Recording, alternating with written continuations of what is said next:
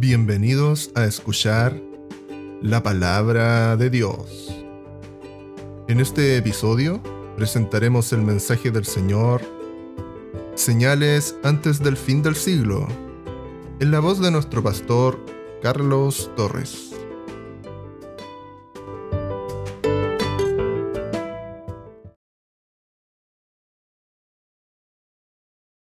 El Señor les bendiga, hermanos.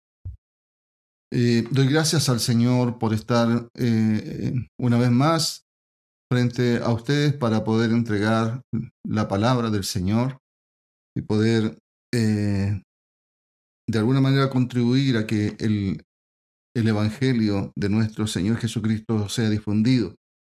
Gracias al Señor tenemos estas plataformas hoy día que nos permiten llegar a muchas más personas y Deseo con todo mi corazón que puedan eh, eh, sus oídos ser abiertos y, el, entendimiento eh, abierto también, como un día el Señor le abrió el entendimiento a sus discípulos para que pudiesen comprender las escrituras. Bendito sea el Señor que nos da esta posibilidad hoy día de, de poder entregar el mensaje, el mensaje de salvación, no solamente para nosotros, es un mensaje de salvación para el mundo.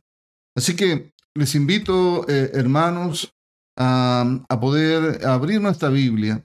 Quiero eh, llevarlos en este mensaje, ¿verdad? Eh, que está ahí en, en el libro de Mateo, en el capítulo 24 en adelante. Vamos a leer en el nombre de nuestro Señor Jesús.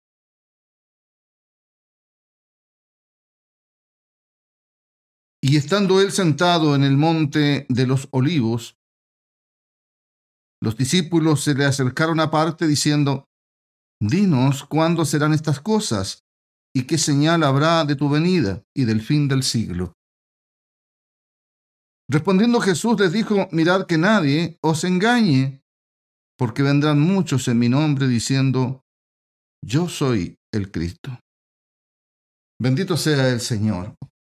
Una de las señales que nosotros podemos ver a nuestro alrededor hoy día es el engaño que existe en el mundo a través de, de, las religiones mismas y a través de tanto eh, de, tanta difusión, de, tan, de tantos mensajes que existen hoy día tergiversados en el mundo entero.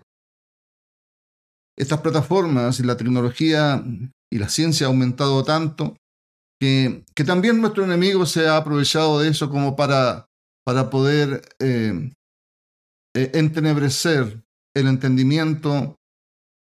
Eh, dice la palabra, si fuese posible, engañar aún a, a los escogidos.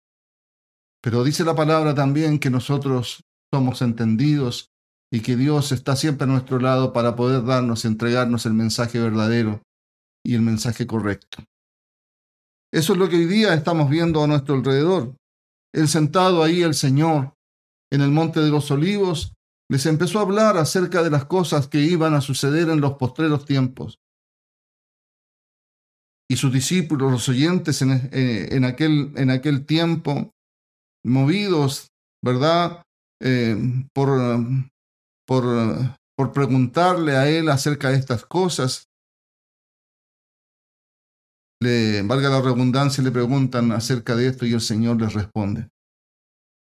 Las señales que a continuación vamos a ir mostrando paso a paso, ¿verdad? Mirad que nadie os engañe. Mirad que nadie os engañe.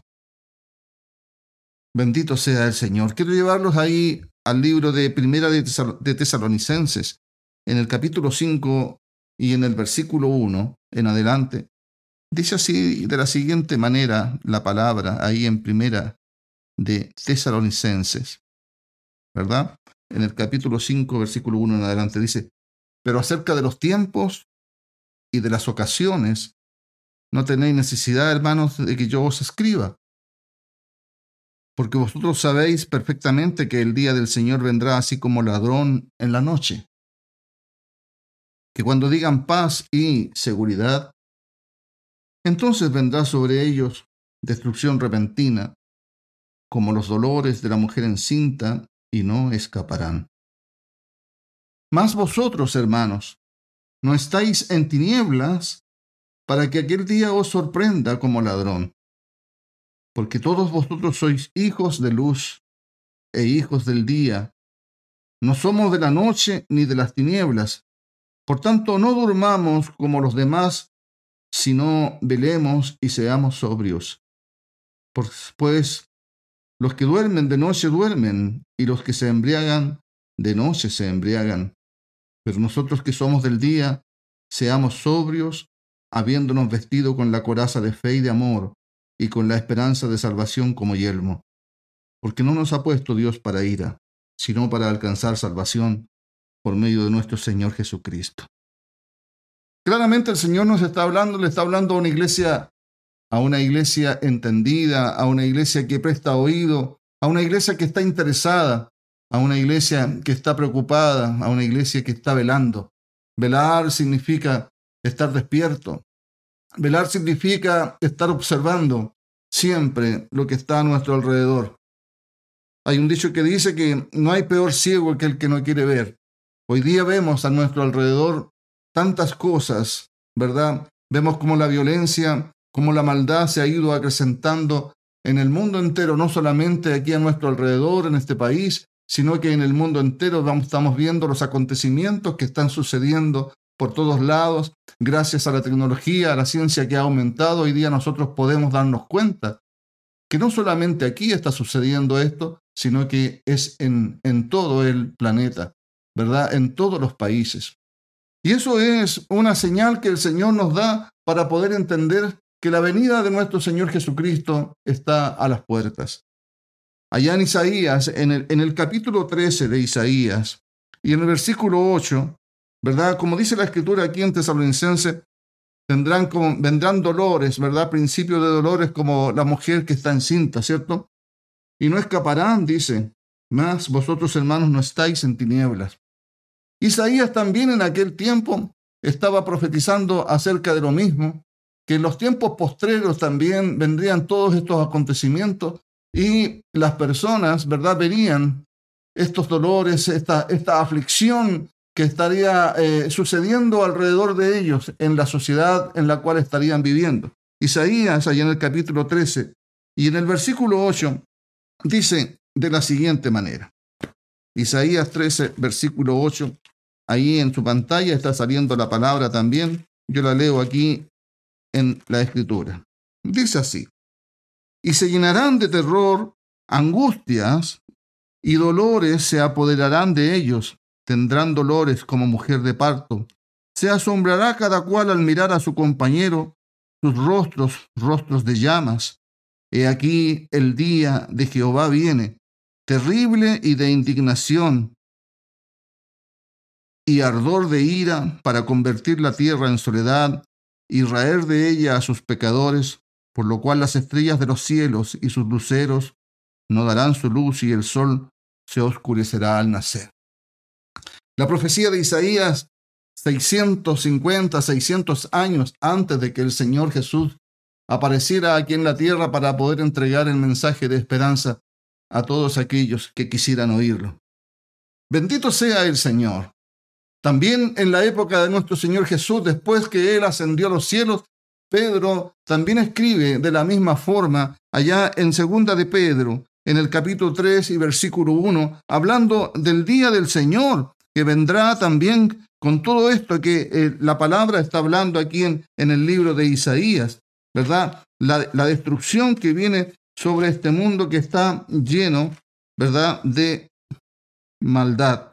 Amados, dice, esta es la segunda carta que os escribo.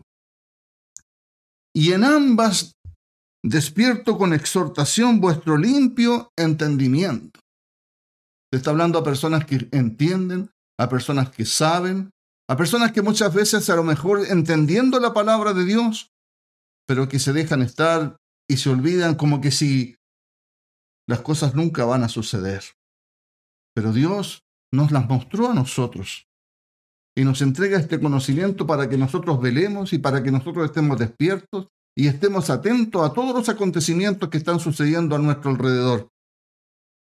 Despierto con exhortación vuestro limpio entendimiento para que tengáis memoria de las palabras que antes han sido dichas por los santos profetas y del mandamiento del Señor y Salvador dado por vuestros apóstoles, sabiendo primero esto, que en los posteriores días vendrán burladores, andando según sus propias concupiscencias y diciendo dónde está la promesa de su advenimiento. Tienen por tardanza la venida del Señor. Ya dos mil años que se está predicando prácticamente que el Señor viene y todavía el Señor no viene. Pero para nosotros los que entendemos y los que sabemos, estamos esperando las señales que el Señor nos indica aquí en la palabra para poder entender que su venida ya está pronta. Pero hay muchos que se burlan y dicen, el Señor no viene. Y tienen por tardanza la venida de nuestro Señor Jesús. Pero así como dice la Escritura, como ladrón en la noche vendrá, cuando muchos ni siquiera lo esperan. Pero nosotros sí. Bendito sea el Señor. Andando según sus propias concupiscencias, dice la palabra, y diciendo dónde está la promesa de su advenimiento, porque desde el día en que los padres durmieron todas las cosas permanecen así, como desde el principio de la creación.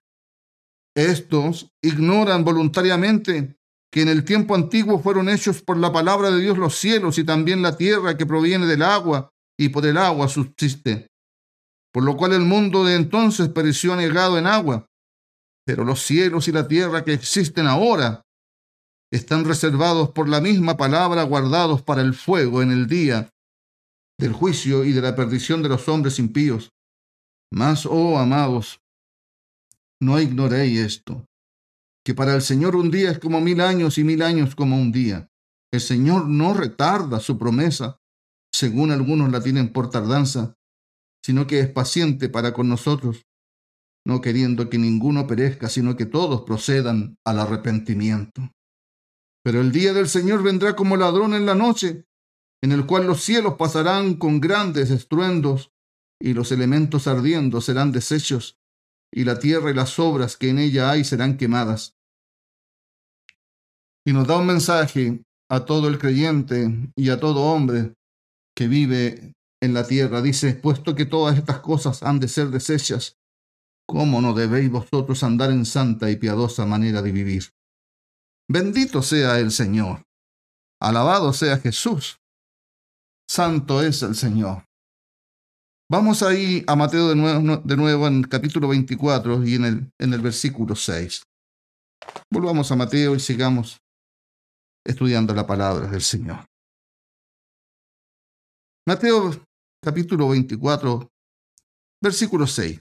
Dice, y oiréis de guerras y rumores de guerras.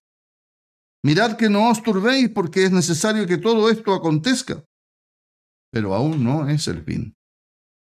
Porque se levantará nación contra nación, reino contra reino, y habrá pestes y hambres y terremotos en diferentes lugares, y todo esto será principio de dolores.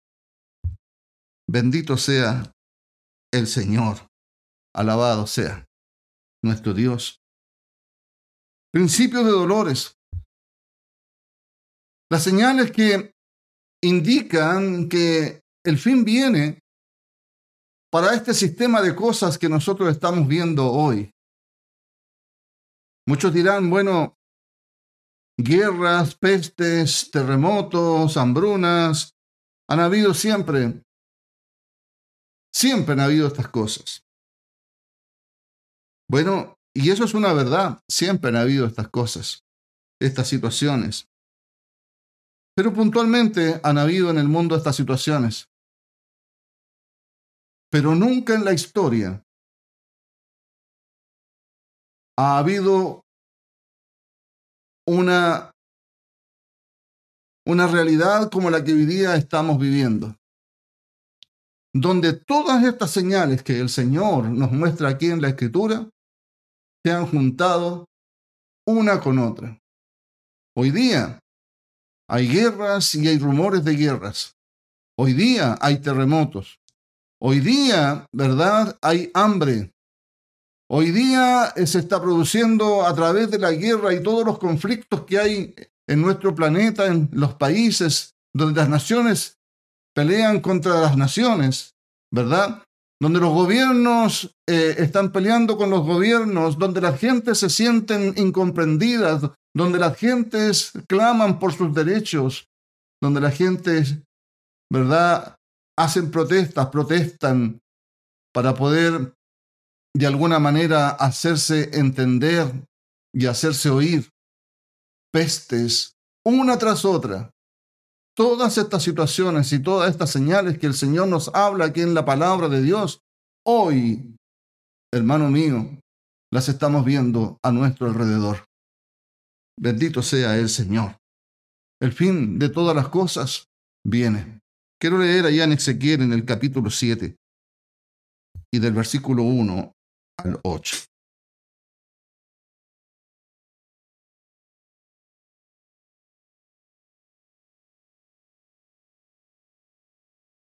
Dice así, vino a mi palabra de Jehová diciendo, tú, hijo de hombre, así ha dicho Jehová el Señor a la tierra de Israel. El fin, el fin viene sobre los cuatro extremos de la tierra. Sobre los cuatro extremos de la tierra. Ahora será el fin sobre ti y enviaré sobre ti mi furor y te juzgaré según tus caminos y pondré sobre ti todas tus abominaciones y mi ojo no te perdonará ni tendré misericordia, antes pondré sobre ti tus caminos y en medio de ti estarán tus abominaciones y sabré que yo soy Jehová. Así ha dicho Jehová el Señor un mal, y aquí viene un mal. Viene el fin. El fin viene, se ha despertado contra ti, he aquí que viene. La mañana viene para ti, oh morador de la tierra. El tiempo viene, cercano está el día, día de tumulto y no de alegría sobre los montes. Santo es el Señor. Alabado sea Jesús. Toda la palabra nos indica y nos enseña que cuando el pueblo, cuando los hombres han desechado el mandamiento, han desechado los principios, han, han desechado los valores que el Señor nos inculca y nos entrega a través de, de su palabra, viene esta, esta retribución. Así como en, aquí, en aquel tiempo el mundo antiguo se terminó anegado en agua porque la maldad en la tierra ya era demasiado, así también hoy día. De la misma forma, pero con fuego también se exterminará todo. Pero Dios tiene un remanente para que para que su creación prosiga. Bendito sea el Señor. La palabra nos dice que por causa de la maldad y por causa del pecado y por causa del apartarse de los mandamientos de Dios, todos estos acontecimientos vendrán sobre los hombres, sobre esta tierra. Santo es el Señor. Y ha establecido un día el Señor en que juzgará todas las cosas y destruirá todo lo que está a nuestro alrededor para crear cielos nuevos y tierra nueva.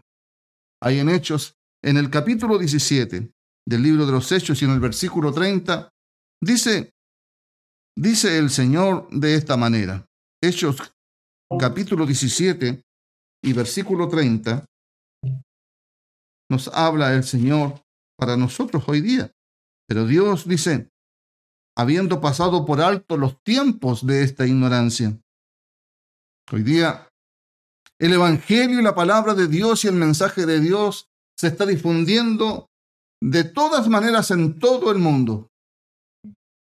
En todo el mundo se está difundiendo el mensaje de la palabra de Dios. ¿Verdad? Por, por, lo tanto, Dios dice en su palabra que ya va a pasar por alto los tiempos de la ignorancia y nadie, nadie va a pasar por ignorante y nadie va a poder decir, es que yo no sabía, es que a mí no se me dijo nada, ¿verdad? Porque todos sabrán todo el mundo sabrá. Por eso Dios dice que ha establecido un día ¿ah? y manda a todos los hombres en todo lugar que se arrepientan, dice, por cuanto ha establecido un día en el cual juzgará al mundo con justicia. Por aquel varón a quien designó dando fe a todos con haberle levantado de los muertos. Bendito sea el Señor.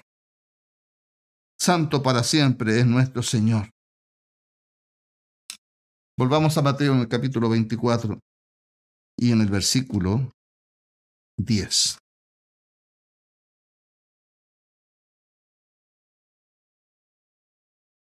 Sigamos viendo señales que nos indican la venida de nuestro Señor.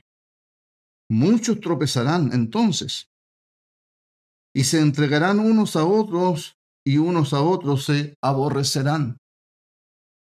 Y muchos falsos profetas se levantarán y engañarán a muchos. Y por haberse multiplicado la maldad, el amor de muchos se enfriará. Mas el que persevere hasta el fin, éste será salvo. Va a ser que persevere hasta el fin. Son tiempos difíciles, donde cuesta levantarse, ¿verdad? Donde cuesta pensar que quizás será un día bueno. Aunque para nosotros los que tenemos a nuestro Señor Jesucristo, tenemos la confianza que el día que venga será bueno para nosotros. Más para el mundo no vendrán días buenos porque la maldad día a día se va acrecentando. Dice la escritura, muchos tropezarán y se entregarán unos a otros, perderán la fe, muchos perderán la fe, porque muchos pensarán que, que ya no hay remedio ya no hay solución para todo esto, porque los hombres buscan la solución, buscan hacer justicia, pero no la encuentran y no la van a encontrar porque ya está designado de esa forma. Y unos a otros se aborrecerán, dice, y muchos falsos profetas se levantarán y engañarán a muchos. A muchos. Y por haberse multiplicado la maldad, el amor de muchos se enfriará. Bendito sea el Señor. Yo observo la palabra de Dios Ahí en el libro de Romanos, en el capítulo 1, ¿verdad? Cuando nos habla Romanos en el capítulo 1 de que, de que los hombres buscarán sus propios caminos y harán caso omiso de, las advertencias que el Señor nos hace. Y hoy día vemos un, un, mundo totalmente corrupto porque faltan los corazones a Cristo o la palabra de Dios. Bendito sea el Señor versículo 18 en el capítulo 1 de Romanos y en el versículo 18 en adelante. Dice, porque la ira de Dios se revela desde el cielo contra toda impiedad e injusticia de los hombres, de los hombres que detienen con injusticia la verdad. Porque lo que de Dios se conoce les es manifiesto, pues Dios se, la, se, se los manifestó porque las cosas invisibles de Él, su eterno poder y deidad, se hacen claramente visibles desde la creación del mundo, siendo entendidas por medio de las cosas hechas, de modo que no tienen excusa. Pues habiendo conocido a Dios, no le glorificaron como a Dios ni le dieron gracias, sino que se envanecieron en sus razonamientos. Y su necio corazón fue entenebrecido profesando ser sabios, se hicieron necios y cambiaron la gloria del Dios incorruptible en semejanza de imagen de hombre corruptible, de aves, de, cudrip, de cuadrúpedos y de reptiles. Bendito sea Dios. Dice por lo cual también Dios los entregó a la inmundicia. Claro, porque no quisieron hacer la voluntad de Dios y quisieron hacer su propia voluntad. Y es lo que hoy día también vemos. ¿Verdad? Cada persona hoy día corre tras sus propios pensamientos, tras sus propias ideas y hacen realmente lo que quieren porque piensan en que tienen la libertad para poder hacerlo. Pero dice la palabra, por lo cual también Dios los entregó a la inmundicia, en las concupiscencias de sus corazones, en las ideas de sus corazones, de modo que deshonraron entre sí sus propios cuerpos, ya que cambiaron la verdad de Dios por la mentira, honrando y dando culto a las criaturas antes que al Creador, el cual es bendito por los siglos. Amén. Por esto Dios los entregó a pasiones vergonzosas, pues aún sus mujeres cambiaron el uso natural por, por, el que es contra naturaleza. Y de igual modo también los hombres, dejando el uso natural de la mujer, se encendieron en su lascivia unos con otros, cometiendo hechos vergonzosos, hombres con hombres, y recibieron en sí mismos la retribución debida a su extravío. Y como ellos no aprobaron tener en cuenta a Dios, Dios los entregó a una mente reprobada para hacer cosas que no convienen, estando atestados de toda injusticia, de fornicación, de perversidad, de avaricia, de maldad, llenos de envidias, homicidios, contiendas, engaños y malignidades murmuradores, detractores, aborrecedores de Dios, injuriosos, soberbios, altivos, inventores de males, desobedientes a los padres, necios, desleales, sin afecto natural, sin amor en sus corazones. Todos los días en la televisión estamos viendo las noticias que, las malas noticias, porque no hay buenas noticias. Todos los días hay corrupción, todos los días hay maldad, todos los días hay asesinatos, todos los días se atenta contra la dignidad del ser humano.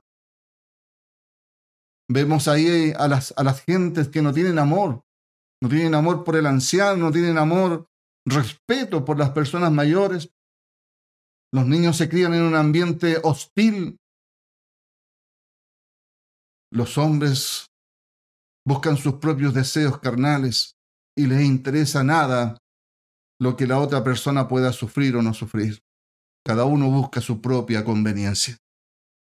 Esa es la vida y ese es el entorno en el cual hoy día estamos viviendo. Y la sociedad hoy día pelea por derechos y todos pelean por derechos. Todos sienten que tienen derechos, ¿verdad? De acuerdo a sus principios y de acuerdo a sus valores. Pero se olvidan que hay un Dios que creó todas las cosas y que y que siempre ha querido que todo esté en orden y nos ha entregado amor para que vivamos en amor y en armonía, para que los hombres no peleen por cosas vanas, para que los hombres puedan vivir en paz unos con otros, pero el hombre no quiere entender y busca sus propios razonamientos. Así también nos dice la palabra allá en primera en segunda de Timoteo en el capítulo 3 y en el versículo 1, hablando del carácter de los hombres en los postreros días.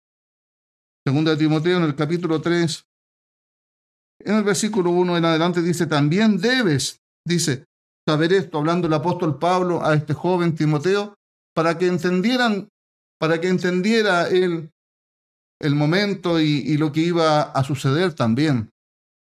También debes saber esto, que en los postreros días, hablando de los últimos días, vendrán tiempos peligrosos, dice, porque habrá hombres amadores de sí mismos, avaros, vanagloriosos, soberbios, blasfemos, desobedientes a los padres, ingratos, impíos, sin afecto natural, sin amor natural dentro de sus corazones, implacables, calumniadores, intemperantes, crueles, aborrecedores de lo bueno. Hoy día a todo, a lo bueno se le llama malo y, y a lo malo, como dice la palabra, se le llama bueno. Tienen el entendimiento entenebrecido porque las cosas malas les parecen buenas. Y cuando uno quiere corregir, cuando queremos corregir de acuerdo a los principios y valores que Dios establece en su palabra para el hombre, para la sociedad, para la humanidad, a eso le llaman que está malo. Tendrán, dice, amadores de los deleites más que de Dios. Tendrán apariencia de piedad, pero negarán la eficacia de ella. A estos evita. Santo es el Señor. Alabado sea nuestro gran Dios Señor y Salvador Jesús. Volvamos a Mateo en el capítulo 24 y en el versículo 32. Estas son las señales que el Señor nos entrega para que nosotros podamos entender el momento cronológico que estamos viviendo, el momento para poder entender que de acuerdo a la palabra de Dios, hoy día nosotros estamos esperando la inminente venida de nuestro Señor Jesucristo y el fin de todas las cosas. ¿Verdad? Ahí en Mateo, en el capítulo 24 y en el, en el versículo 32, dice, de la higuera aprended la parábola. Cuando ya su rama está tierna y brotan las hojas, sabéis que el verano está cerca. Así también vosotros cuando veáis todas estas cosas, conoced que está cerca a las puertas. Todas estas cosas que el Señor está hablando acá y que nos ha hablado. Guerras, rumores de guerras, pestes, pestilencias, hambrunas, ¿verdad? El mal sobre los hombres, sobre el corazón de los hombres, hombres corruptos, personas que no tienen amor por la, por, por la sociedad, por la naturaleza, por los animales, por la familia, por los padres, por los hermanos, nada. Cada uno busca su propia conveniencia. Y eso es lo que estamos viendo hoy día. Cuando una nación va contra otra nación en guerra, le importa nada. Lo que quieren es ganar territorio, pero no importa que mueran 300 mil, 800 mil millones de personas. Y a través de eso vienen los, eh, lo colateral, que significa la hambruna, la falta de alimentos, la falta de oportunidades, etc. Hoy día vemos todas esas cosas que están sucediendo. Aún la naturaleza está con dolores de parto, dice, porque quiere ser revestida de la habitación celestial del Señor.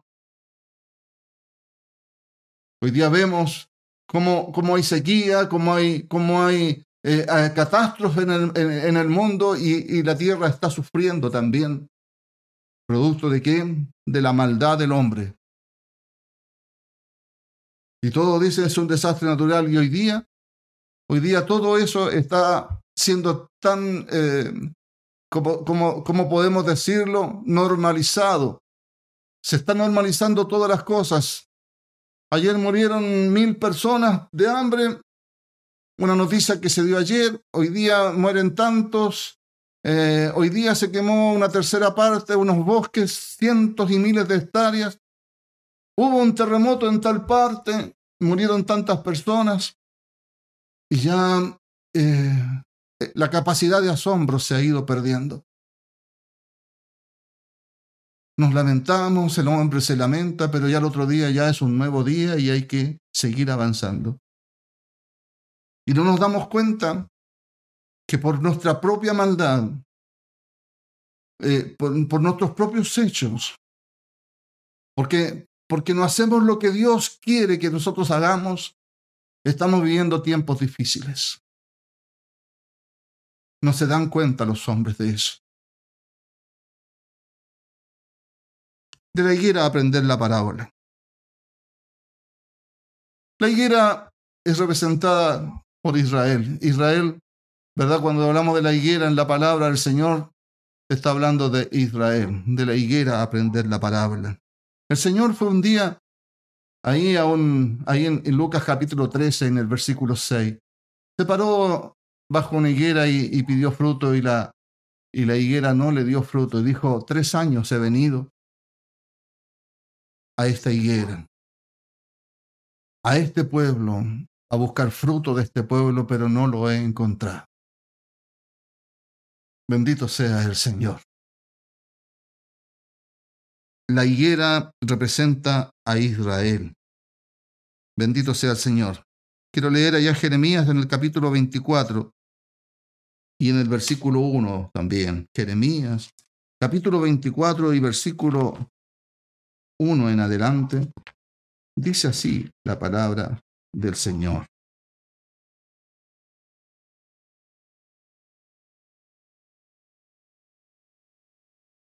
Hablando en los tiempos en que fue repartido Israel y llevado cautivo una parte de Israel hacia eh, Babilonia por el rey Nabucodonosor. Una profecía que el Señor le entrega a Jeremías. Dice, después de haber transportado Nabucodonosor, rey de Babilonia, a Jeconías, hijo de Joacín, rey de Judá, a los príncipes de Judá y los artesanos y herreros de Jerusalén, y haberlos llevado a Babilonia, me mostró Jehová dos cestas de higos dos cestas de higos, puestas delante del templo de Jehová. Una cesta tenía higos muy buenos como brevas, y la otra cesta higos muy malos que de malos no se podían comer.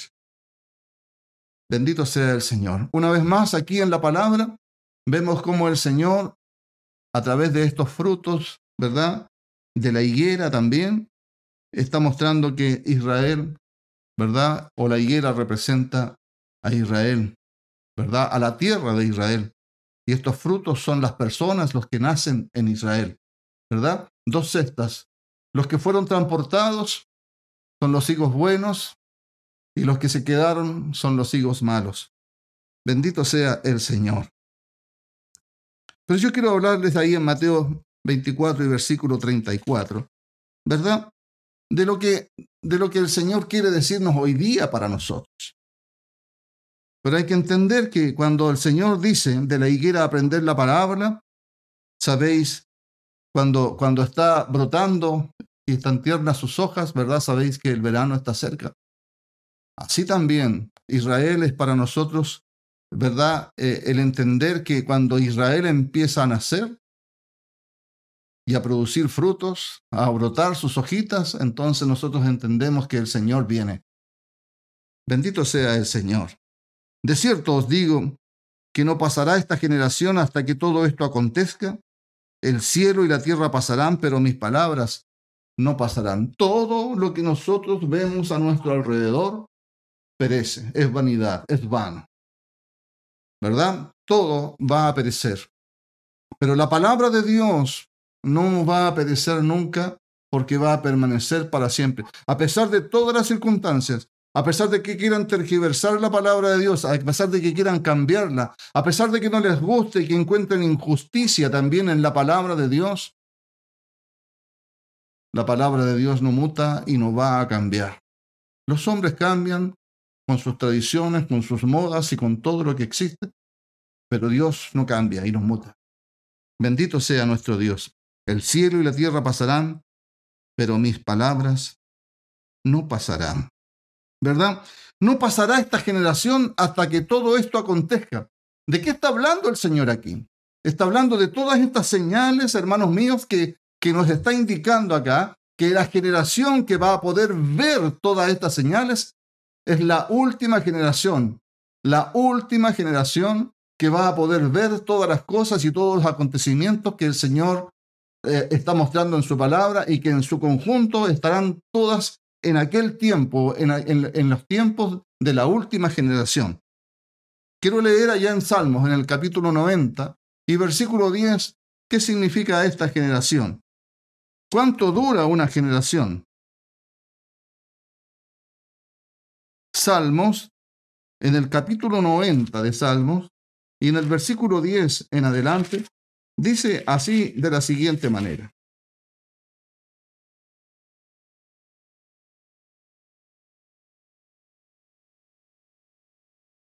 porque todos nuestros días declinan a causa de tu ira.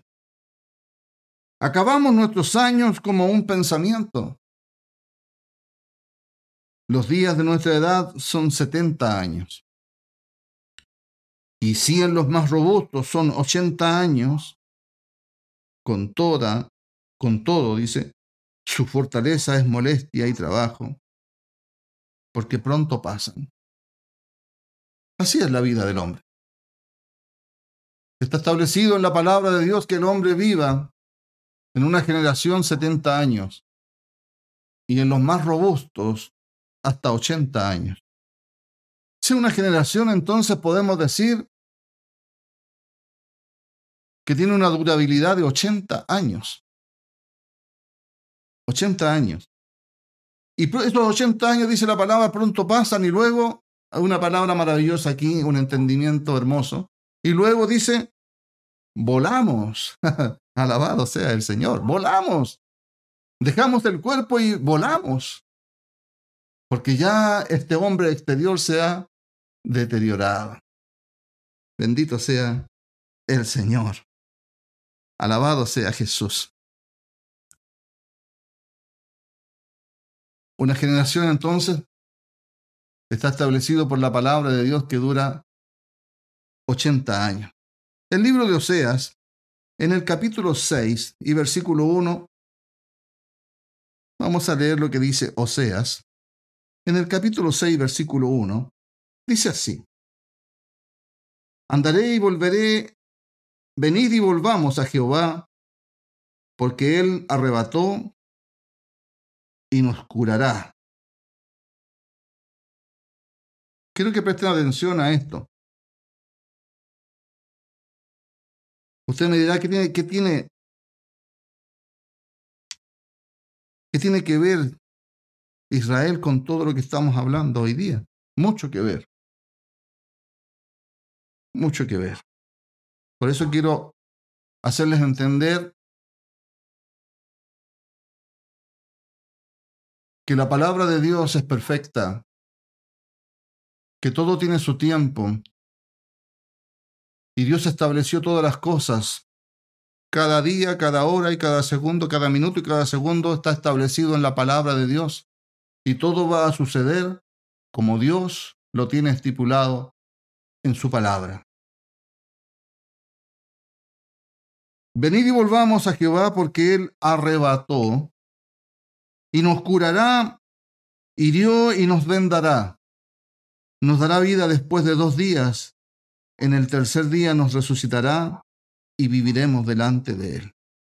Nosotros esperamos, ¿verdad? Esperamos que después de la venida del Señor, ¿verdad? Cuando Él vino a esta tierra a traer el mensaje, dice la Escritura que a los suyos vino y los suyos no le recibieron, mas hizo pueblo de todos los gentiles que estaban alrededor, cuando llamó a las bodas, cuando llamó a la mesa, a la mesa que estaba preparada, a todos los convidados, todos se excusaron y no quisieron venir y mandó a sus siervos, ¿verdad?, a buscar por las plazas a todos aquellos que quisieran acercarse y a participar de esta mesa que estaba preparada. Y ahí estábamos nosotros también, los gentiles, los que no, los que no éramos pueblo, los que, los que estábamos despreciados, ¿verdad? Los que no pertenecíamos al pueblo de Dios. Y el Señor nos ofreció esta oportunidad de salvación para nosotros. Y hoy día estamos aquí, ¿verdad? Esperando después de dos días. Porque al tercer día el Señor vendrá a sacar a su pueblo de toda esta inmundicia que existe en el mundo entero. Bendito sea el Señor. Bueno, Israel, Israel desobedeció siempre al Señor. No siguió los principios y valores que el Señor estableció. Y les dijo, si obedecéis, habrá bendiciones en la obediencia, pero si desobedecéis, habrá maldiciones en la desobediencia. Pero no entendieron y siempre buscaron sus propios caminos. Quiero leer allá en Deuteronomio, en el capítulo 28 de Deuteronomio, y del versículo 63 en adelante, dice así, capítulo 28 de Deuteronomio y versículo 63 en adelante.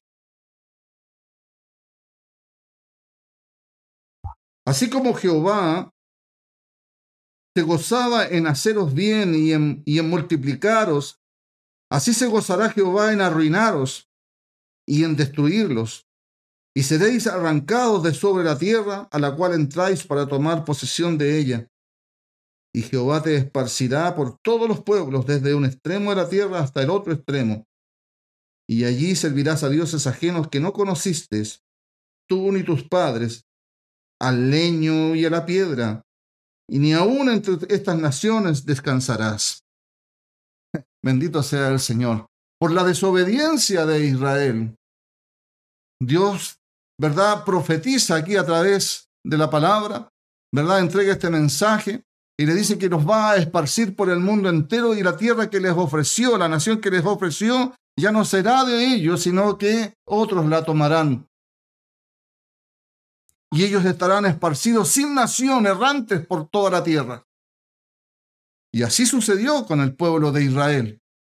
El pueblo de Israel se diseminó por toda la tierra, pero Dios había establecido un día en que volverían.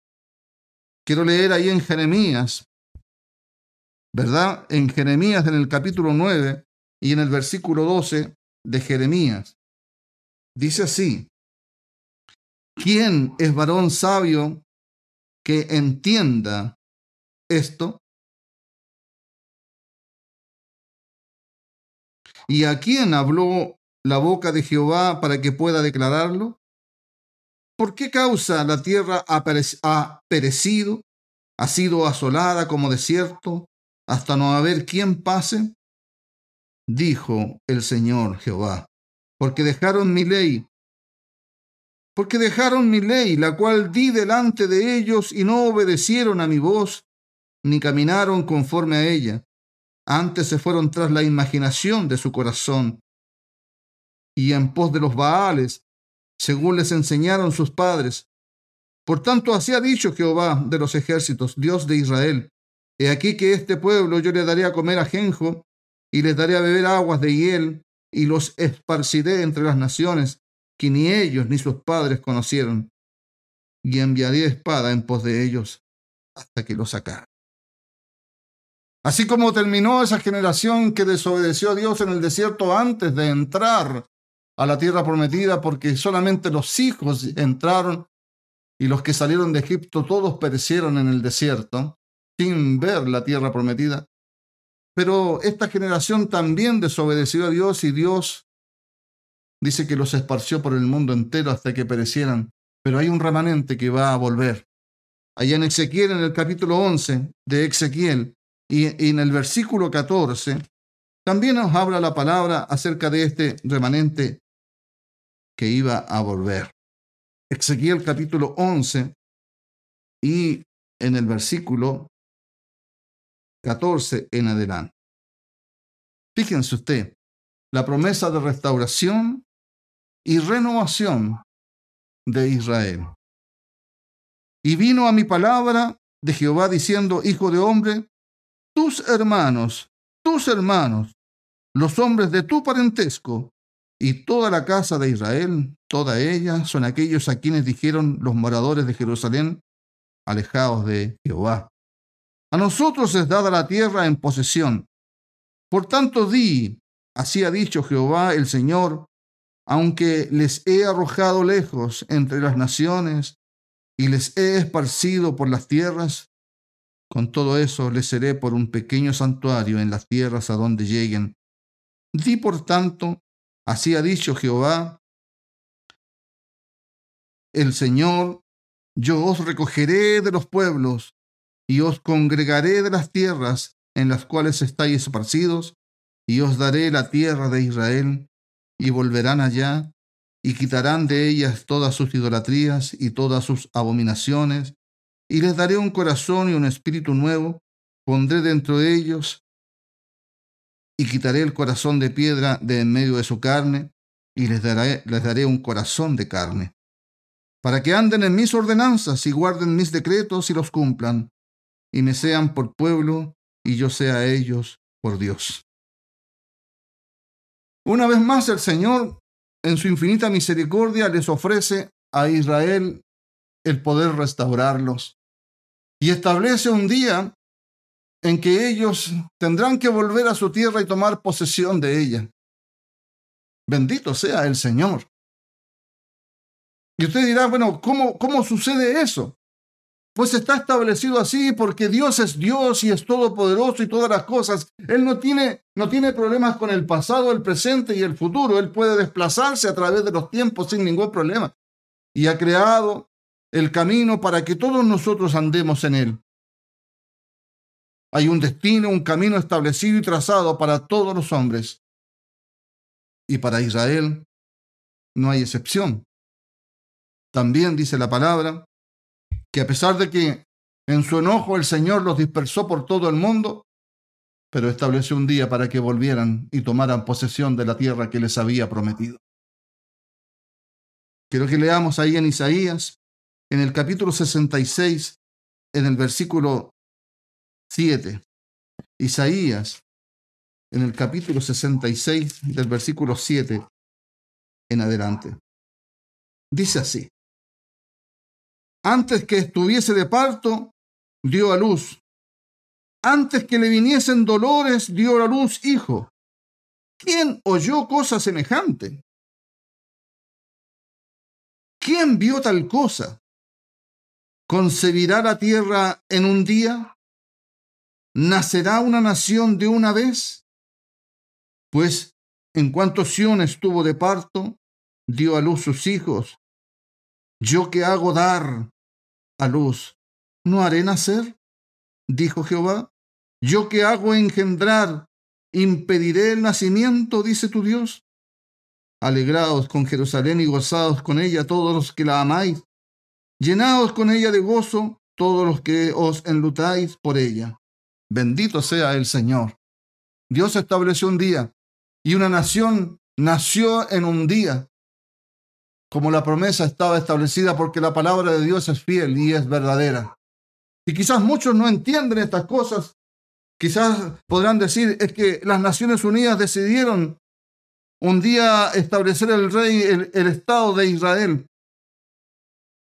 Pero no fueron las Naciones Unidas, ni fue el pensamiento de los hombres, ni fue la voluntad de los hombres, sino que fue la voluntad de Dios que ya estaba establecida desde mucho antes. Y Dios no retarda su promesa. Dios cumple todo lo que Él dice en su palabra, porque Él es fiel y es verdadero. El 14 de mayo de 1948 comienza esta última generación. La generación, ¿verdad? Que iba a ver todas las cosas y todos los acontecimientos que están establecidos en la palabra y que nos dice aquí Mateo capítulo 24 acerca de los últimos tiempos. 14 de mayo de 1948 nace el Estado de Israel. La higuera empezó a florecer y empezó y nació la generación que iba a ver todos los acontecimientos del último tiempo. Hasta la fecha, si mal no saco la cuenta, tenemos 74 años. La palabra nos decía que ahí en Salmos, en el capítulo 90, versículo 10, dice que eh, una generación tiene una duración de 70 y en los más robustos 80, o sea, 80 años, ¿verdad? Tiene una generación. Bendito sea el Señor. Alabado sea Jesús. Nosotros estamos esperando entonces y estamos viviendo en el último tiempo, hermanos. En el último tiempo. 74 años de esta generación han pasado y en estos 74 años que hemos vivido en esta generación, la última generación, hemos podido observar cómo la ciencia ha ido aumentando, cómo, cómo, cómo el, el, hombre ha ido, ¿verdad? En su saber, en su conocimiento ha ido creciendo, ¿verdad? Cómo los acontecimientos se han acercado cada día más, como dice el Señor, como los dolores, ¿verdad? Como los dolores de una mujer que está encinta y que va a dar a luz, y empiezan pequeños dolores hasta que ya finalmente los dolores son cada día más fuertes. Así ha ido, se ha ido acrecentando los acontecimientos para dar la finalidad a este siglo, al último siglo. Bendito sea el Señor. Quiero leer ahí en el libro de Daniel, en el capítulo 12 de Daniel. Bendito sea nuestro Señor. Y en el versículo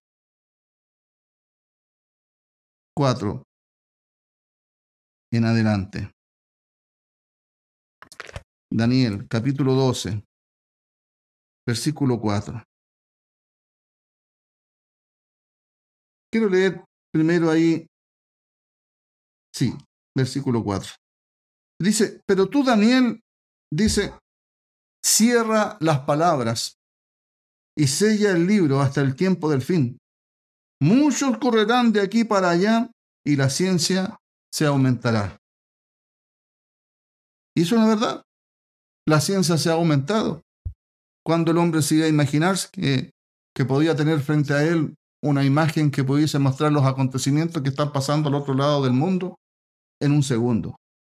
Cuando el hombre se iba a imaginar, ¿verdad? Que se iban a ver tantos inventos.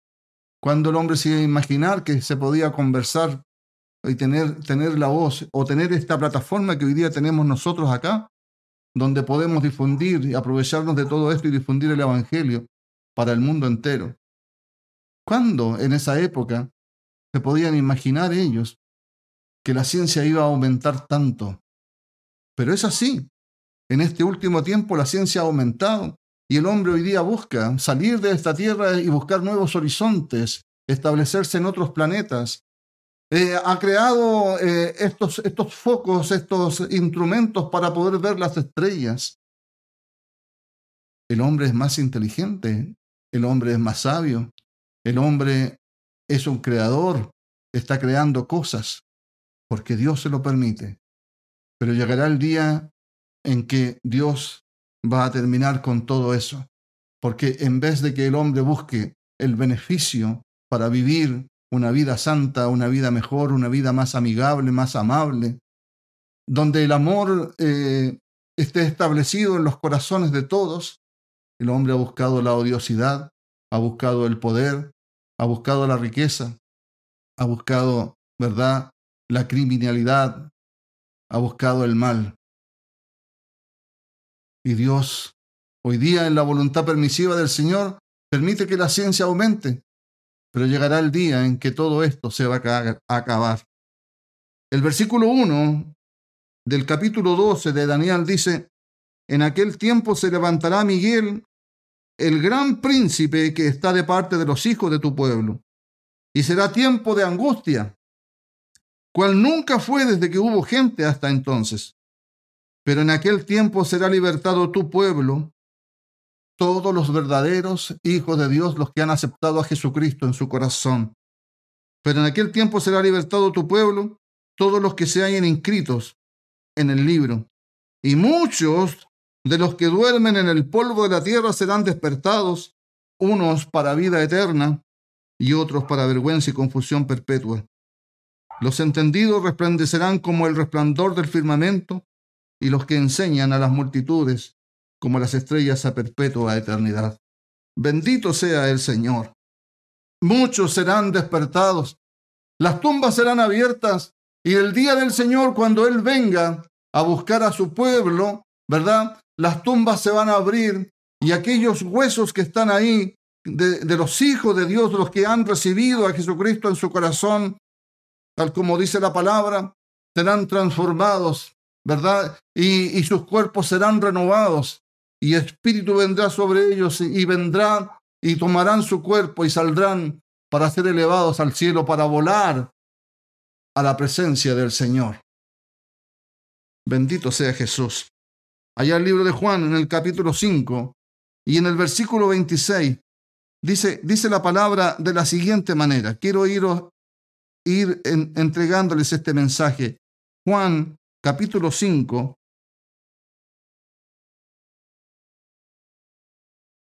versículo 26. Dice, porque como el Padre tiene vida en sí mismo, así también ha dado al Hijo el tener vida en sí mismo, y también le dio autoridad de hacer juicio, por cuanto es el Hijo del Hombre. No os maravilléis de esto, porque vendrá hora cuando todos los que están en los sepulcros oirán su voz y los que hicieron lo bueno saldrán a resurrección de vida, mas los que hicieron lo malo a resurrección de condenación. Santo es el Señor. Alabado sea Jesús. ¿Verdad? Así ese día, cuando el Señor venga, ¿verdad? Los que ah, duermen en Él serán, serán despertados y levantados de sus tumbas para reunirse con el Señor en el aire. Y se producirá la resurrección Vendrán y buscarán, esos cuerpos serán transformados de la corrupción a la incorrupción. ya no habrá mortalidad, la muerte ya no se enseñoreará de las, de las personas, de los hijos de Dios, sino que ese cuerpo será incorruptible, ya no verá más muerte. Esa es la promesa que el Señor nos hace, ¿verdad? Porque muchos dicen, bebamos y comamos porque de esta vida no hay otra, pasémoslo bien, tergiversando la palabra de Dios y, dando un mensaje entenebrecido, un mensaje que nos llega y nos lleva al conocimiento de la verdad. Pero Dios hoy nos entrega a través de la palabra la verdad y nos dice que esta vida es transitoria, que esta vida es como, es como un suspiro, esta vida pasa. El estar en este cuerpo ¿verdad? Pasa rápido, 70, 80 años y volamos. Pero volamos para estar en la vida eterna con nuestro Señor. Job, allá en el capítulo 19 y en el versículo 25 del libro de Job dice, aunque esta mi carne sea deshecha, yo he de ver con mis ojos, he de ver a Dios. Él tenía el conocimiento, ¿verdad? el conocimiento, eh, eh, la sabiduría y el entendimiento de saber que esta vida es vana, que esta vida es vanidad y no es eternidad.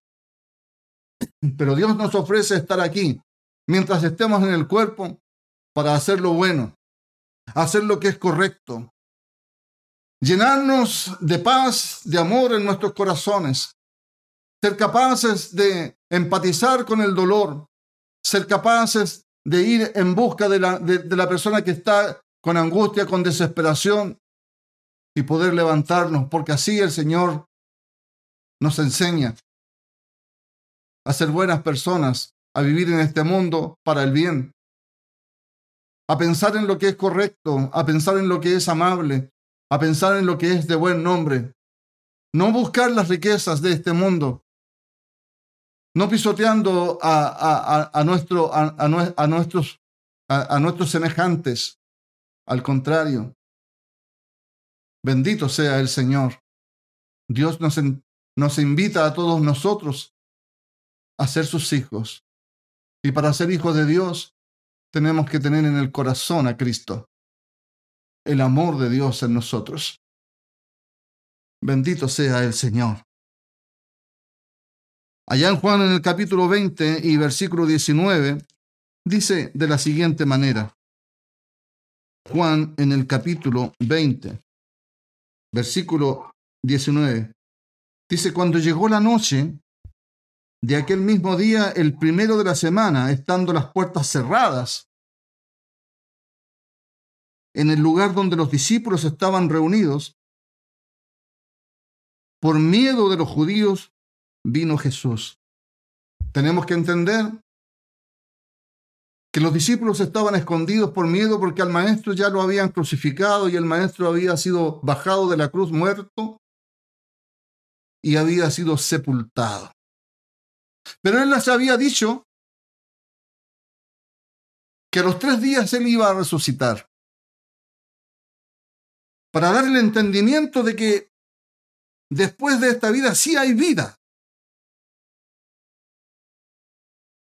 para hacerles entender que existe la vida eterna, que Dios desde un principio quiere que el hombre sea eterno, que la muerte no existe. La muerte no existe, es una enfermedad que vino a través de la desobediencia a Dios, pero no existe en sí misma. Dios nos ha dado vida y nos quiere volver por eso nos llama al arrepentimiento y nos llama a ser obedientes, a buscarle a Él. La palabra nos dice que Él fue crucificado y fue sepultado. Y aquí vemos que al tercer día el Señor resucitó y salió de la tumba y estuvo en medio de ellos. Vino Jesús y puesto en medio les dijo paz a vosotros. Y cuando les hubo dicho esto, les mostró las manos y el costado, y los discípulos se regocijaron viendo al Señor. Entonces Jesús le dijo, otra vez pasa a vosotros. Como me envió el Padre, así también yo os envío. Y habiendo dicho esto, sopló y los dijo, recibid el Espíritu Santo. A quienes remitiereis los pecados les son remitidos y a quienes se los retuvieres les son retenidos. Pero había un discípulo ahí que era incrédulo, Tomás. Pero Tomás, uno de los doce llamado Didimo, no estaba con ellos cuando Jesús vino. Le dijeron pues los otros discípulos, al Señor hemos visto. Él les dijo, si no viene en sus manos la señal de los clavos y metiere mi dedo en el lugar de los clavos y metiere mi mano en su costado, no creeré. Ver para creer. Así también hoy día vemos a nuestro alrededor mucha gente que cuando le hablamos de Jesucristo y le hablamos de la resurrección y le hablamos del arrebatamiento, que el Señor va a venir a buscar a su pueblo en un día, está establecido un día para que el Señor venga, va a sonar la última trompeta y, todos los hijos de Dios, los cristianos, los que han aceptado a Cristo en su corazón, los que han sido bautizados en, en el Señor Jesús, ¿verdad? Y todos los que han ido a la tumba en el Señor Jesús van a ser levantados porque los muertos en Cristo resucitarán primero, así dice la palabra, y luego los que estemos vivos seremos arrebatados para encontrarnos con el Señor en el aire. Cuando le hablamos de estas cosas, no creen, porque hay, hay personas que tienen que ver para creer. Y resulta que cuando vean estas cosas, estos acontecimientos, ya será demasiado tarde. Hoy día es necesario que todo aquel que escucha abra su corazón y pueda decir, sí, es verdad, creo en el Señor Jesús porque la palabra de Dios lo dice así. Creer, abrir el corazón y cerrar los ojos y creer es fe. Así que la invitación es esa, a tener fe, a creer, a pesar de todas las voces que dicen lo contrario, pero Dios nos invita a creer. Fíjense, este discípulo estuvo con el Señor, pero aún así le decían, si yo no viere, si yo no viere su costado y sus manos clavadas, no voy a creer. Ocho días después, dice, estaba otra vez sus discípulos dentro, de, dentro y con ellos Tomás. Llegó Jesús estando las puertas cerradas y se puso en medio y les dijo, paz a vosotros. Luego dijo a Tomás, pon aquí tu dedo y mira mis manos, y acerca tu mano y métela en mi costado, y no seas incrédulo, sino creyente. No seas incrédulo, sino creyente. Entonces Tomás respondió y le dijo, Señor mío y Dios mío. Jesús le dijo, porque me has tocado, creíste. Porque me has visto, Tomás, creíste. Bienaventurados los que no vieron y creyeron. Así que toda esta generación que está viendo todas estas cosas, que hemos, hemos por fe recibido al Señor, aunque no le vimos clavado en la cruz el Calvario, aunque no le vimos físicamente y no le tocamos físicamente, sabemos que Dios existe y Dios es real y que su palabra es verdadera y es fiel. Y que si Él dice que va a venir a buscarnos, lo creemos con todo nuestro corazón. ¿Cuándo va a venir? Yo no lo sé. Pero sí el Señor me muestra las señales y los acontecimientos que sucederán antes de la venida de Él. Y eso es lo que yo estoy viendo hoy día. Eso es lo que muchos están viendo hoy día. Todos los hijos de Dios tienen que ver hoy día. Tienen que mirar a su alrededor y ver lo que está sucediendo y mirar la escritura y ver que efectivamente así es. Y decir gracias Señor. La esposa dice, ven Señor Jesús, ven Señor Jesús. Bendito sea nuestro gran Dios Señor y Salvador Jesucristo. Lucas capítulo 24, y en el versículo 26 dice así de la siguiente manera. Esta es la versión de Lucas, capítulo 24 y versículo 36. Mientras ellos aún hablaban de estas cosas, Jesús se puso en medio de ellos y les dijo, paz a vosotros. Entonces espantados y atemorizados pensaban que veían espíritu. Pero él les dijo, ¿por qué estáis turbados y vienen, vienen a vuestro corazón estos pensamientos? Mirad mis manos y mis pies, que yo mismo soy. Tocad, palpad, ved, porque un espíritu no tiene carne ni huesos, como veis que yo tengo. Alabado sea el Señor. Fíjense ustedes, cuando hay un cuerpo ya glorificado, un cuerpo que ya la, muerte nos enseñorea de él, un cuerpo transformado a la vida eterna, no tiene limitaciones, no tiene límites. Ya las paredes y las cosas de este mundo, la solidez de, las paredes ya no tienen, no le es impedimento. Fíjense que la palabra dice que estaban encerrados, cerradas las puertas, pero aún así Él se manifestaba al lado de ellos y ellos le podían tocar porque era un cuerpo tangible, tocante, palpante. Y es más, podía comer también. Y diciendo esto, les mostró las manos y los pies, y como todavía ellos de gozo no le creían, estaban maravillados, les dijo, ¿tenéis aquí algo de comer? Entonces le dieron parte de un pez asado y un panal de miel, y él lo tomó y comió delante de ellos. Y les dijo, estas son las palabras que os hablé estando aún con vosotros, que era necesario que se cumpliese todo lo que está escrito de mí en la ley de Moisés, en los profetas y en los salmos. Entonces dice, les abrió el entendimiento para que comprendiesen las escrituras. Y les dijo, así está escrito y así fue necesario que el Cristo padeciese y resucitase de los muertos al tercer día, y que se predicase en su nombre el arrepentimiento y el perdón de pecados en todas las naciones, comenzando desde Jerusalén. Bendito sea el Señor. Alabado sea nuestro gran Dios Señor y Salvador Jesús. Allá en Lucas, en el capítulo 14 y versículo 15, dice así, oyendo esto, uno de los que estaban sentados con él a la mesa, le dijo, bienaventurado el que coma pan en el reino de Dios. Bendito sea el Señor. Cuando estemos allá, hermanos míos, allá tendremos un cuerpo resucitado, un cuerpo palpante, un cuerpo, un, cuerpo tangible, un cuerpo tocante, podremos conversar, podremos hablar, podremos sentarnos a la mesa, tendremos hambre y vamos a comer. Y compartiremos con todos nuestros seres queridos, los que ya han partido, los que están allá en las tumbas, en los cementerios allá, los hijos de Dios que hemos ido a dejar. Se levantarán de las tumbas en aquel día y nosotros podremos estar ahí con ellos también y compartiremos la eternidad con nuestro Señor Jesús a nuestro lado. Bendito sea el Señor.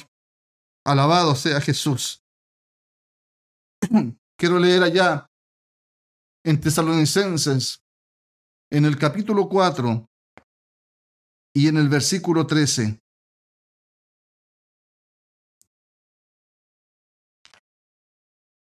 en adelante lo que dice la palabra del Señor.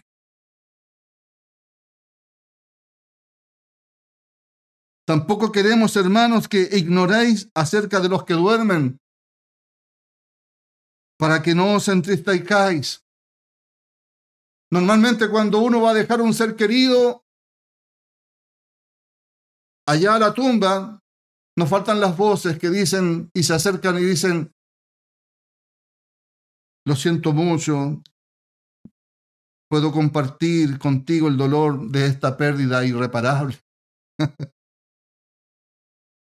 Para nosotros no es una pérdida irreparable, no es pérdida. Es un adiós, es un hasta pronto solamente. Pero para el mundo que no entiende, la gente de afuera que no tienen a Cristo en su corazón y no han aceptado al Señor es una pérdida porque ellos piensan que de esta vida no hay otra. Mas Dios en su palabra nos dice que sí hay otra vida, porque Dios lo mostró así, porque Cristo murió y porque Cristo resucitó y se presentó ante sus discípulos y luego fue llevado al cielo, donde le había prometido ir a hacer una morada. Allá en Juan capítulo 14 dice, creéis en mí, Creéis en Dios. En la casa de mi Padre muchas moradas hay. Voy pues a preparar una morada allá en los cielos para que donde yo esté, vosotros también estéis. Y vendré y me tomaré a mí mismo. ¿Y por qué dice así la palabra? Porque nosotros, la iglesia, somos el cuerpo de Cristo. Y Él tomará de su cuerpo y nos llevará a esa morada que fue a preparar para nosotros allá en, en los cielos, para vivir la eternidad con Él. Bendito sea el Señor. Tampoco queremos, hermanos, que ignoréis acerca de los que duermen, para que no os entristezcáis como los otros que no tienen esperanza. Porque si creemos que Jesús murió y resucitó, así también traerá Dios con Jesús a los que durmieron en él. Por lo cual os decimos esto en palabra del Señor, que nosotros que vivimos, que habremos quedado hasta la venida del Señor, no precederemos a los que durmieron. Porque el Señor mismo con voz de mando y con voz de arcángel y con trompeta de Dios descenderá del cielo y los muertos en Cristo resucitarán primero. Luego nosotros, los que vivimos, los que hayamos quedado, seremos arrebatados juntamente con ellos en las nubes para recibir al Señor en el aire, y así estaremos siempre con el Señor. Por tanto, dice, alentaos los unos a los otros con estas palabras. Alentaos los unos a los otros con este entendimiento, con esta palabra que el Señor nos entrega hoy día. Alentaos. Bendito sea el Señor. Tener confianza, tener fe, porque todo lo que estamos viendo a nuestro alrededor terminará y culminará. Y ya no habrá más llanto ni dolor, no habrá pena, sino alegría, sino amor. Quiero leer allá en Primera de Corintios, en el capítulo 15. Primera de Corintios, en el capítulo 15. Dice así la palabra de Dios.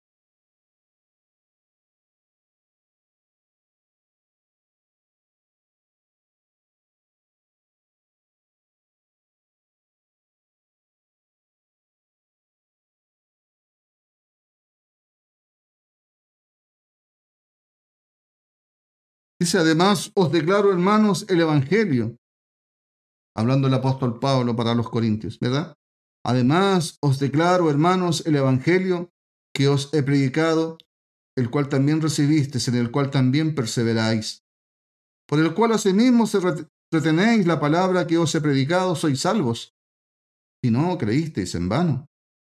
Porque primeramente os he enseñado lo que asimismo recibí que Cristo murió por nuestros pecados conforme a las Escrituras, y que fue sepultado y que resucitó al tercer día conforme a las Escrituras, y que apareció a Cefas y después a los doce, y después apareció a más de quinientos hermanos a la vez, de los cuales muchos viven aún, y otros ya duermen.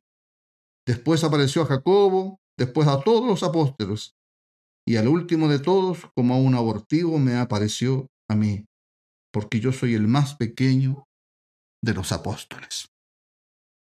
Bendito sea el Señor. Y en el versículo 51 dice, He aquí os digo un misterio. No todos dormiremos, pero todos seremos transformados. No todos dormiremos, pero todos seremos transformados. En un momento, en un abrir y cerrar de ojos, a la final trompeta, porque se tocará la trompeta y los muertos serán resucitados incorruptibles. Y nosotros seremos transformados, porque es necesario que esto corruptible se vista de incorrupción y esto mortal se vista de inmortalidad.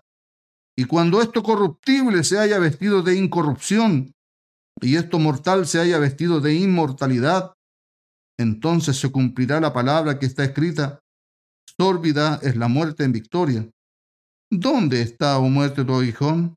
¿Dónde, oh sepulcro, tu victoria? Ya que el aguijón de la muerte es el pecado y el poder del pecado la ley, mas gracias sean dadas a Dios que nos da la victoria por medio de nuestro Señor Jesucristo. Santo es el Señor. Alabado sea nuestro gran Dios, Señor y Salvador Jesús. Hermanos, Israel va a ser salvo también, porque tendrá que entrar el último de los gentiles, y cuando entre el último de los gentiles, el Señor se vuelve a su pueblo Israel para culminar esta, este entendimiento, esta profecía, esta palabra, lo que está predestinado para esta tierra. Y de los dos pueblos dice la palabra que hizo un solo pueblo, porque ahí en Israel todos los que están en Israel no son israelitas, porque hay un Israel que es de Dios. Bendito sea el Señor. Y la palabra habla del Israel de Dios, el que va a ser salvado. Bendito sea el Señor. Así que tengamos confianza y preparémonos. Estemos preparados, dice la Escritura. Ya no es tiempo de pensar en más allá, porque no lo sabemos. En cualquier momento el Señor viene y la iglesia tiene que estar preparada. La iglesia tiene que estar en oración. La iglesia tiene que estar obrando. La iglesia tiene que estar arrodillada, tiene que estarse humillando. La iglesia tiene que tener en su corazón a Cristo. La iglesia tiene que tener en su mente buenos pensamientos, un buen hablar, un buen decir. Pensamientos de paz, pensamientos de amor. A Cristo en su corazón. La iglesia tiene que estar orando por, por, nuestra nación, por las naciones. La iglesia tiene que estar orando para que el Señor tenga misericordia.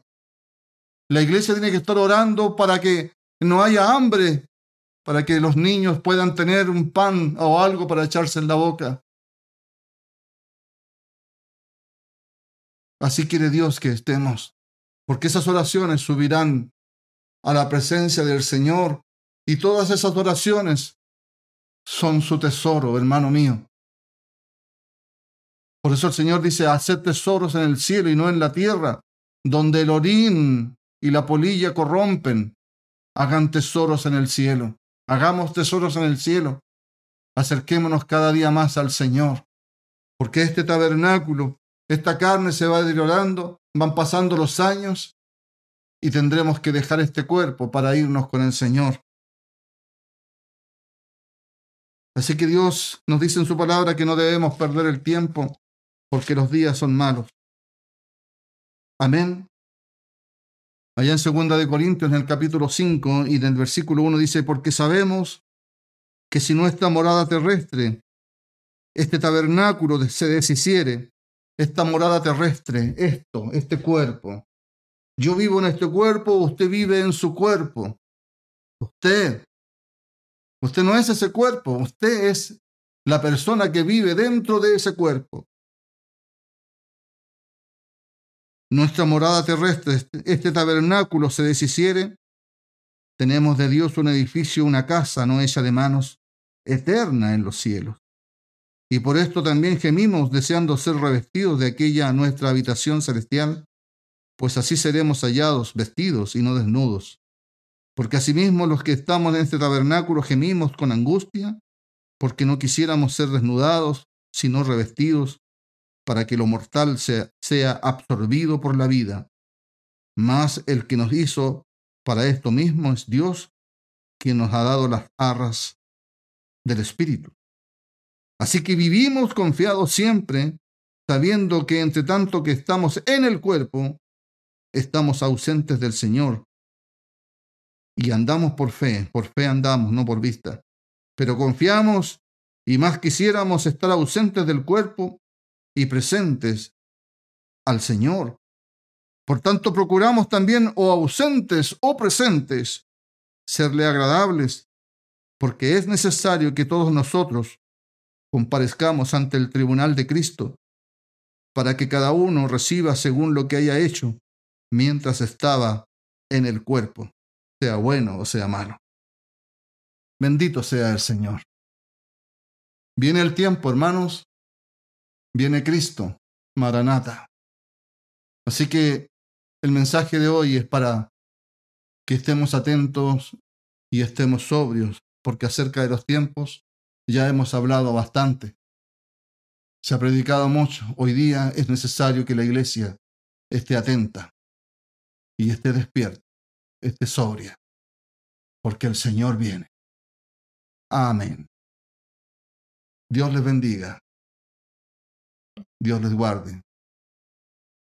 Que el Señor llene sus corazones y que el Espíritu Santo pueda darles el entendimiento a todos aquellos que, que han dicho en su oportunidad quizás ver para creer, para que hoy día por medio de la fe el Señor llene sus corazones y sean recibidos por Él para estar juntamente con todos los hijos de Dios en el reino eterno de Dios, de nuestro Señor Jesucristo.